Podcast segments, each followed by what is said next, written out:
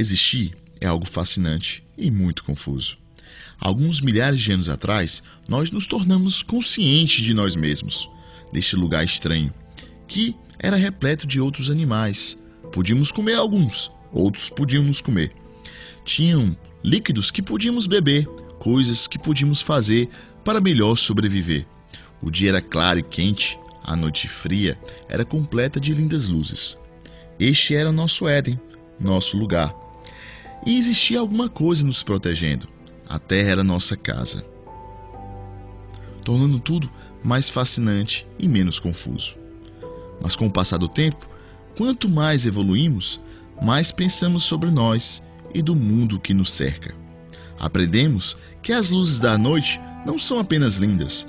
Aprendemos que nós não somos o centro do universo. E este é muito mais velho que pensávamos. Aprendemos que somos feitos por pequenos componentes sem vida, mas que juntos nos formam. Aprendemos que somos, em termos de escala, apenas um grão de cinza girando em torno de uma imensa estrela dentro de uma galáxia não tão grande, com milhões delas. Aprendemos que existem inúmeras galáxias, com um número limitado, mas limitado apenas por nosso finito campo de visão. O universo pode ser muito maior. Nunca saberemos. Podemos falar em números, tamanhos, mas e daí? Nossa capacidade de compreensão não dá para absorver tanta informação, ou seja, é inútil. Porém, existe algo que devemos nos preocupar: o tempo. O tempo que temos. Se você for suficiente sortudo de viver 100 anos, terá à sua disposição 5.200 semanas de vida. Se você tem 25 anos agora, apenas te resta 3.900 semanas. Mas a expectativa do brasileiro é de 74 anos, então só te resta 2.300 semanas. Um monte de tempo, né? Enfim, um dia seu processo dinâmico de vida cessará. Você morrerá. Muitos falam de uma vida após a morte. Pouco se sabe. Então vale a pena viver essas semanas restantes. Vá por mim. Isto pode ser menos triste se você lembrar dos milhões de anos antes da sua existência e os trilhões de anos após sua passagem em vida. Feche os olhos. Conte até um. Isto é o tempo da sua existência no mundo. Afinal, tudo vai acabar. Então, este vídeo não tem o objetivo de criar dúvida existencial nas pessoas, mas quero, na verdade, mostrar uma nova maneira de pensar sobre tudo isto um modo filosófico de pensar na vida.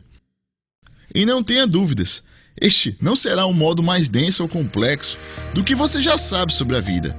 Será o niilismo positivo. O que seria?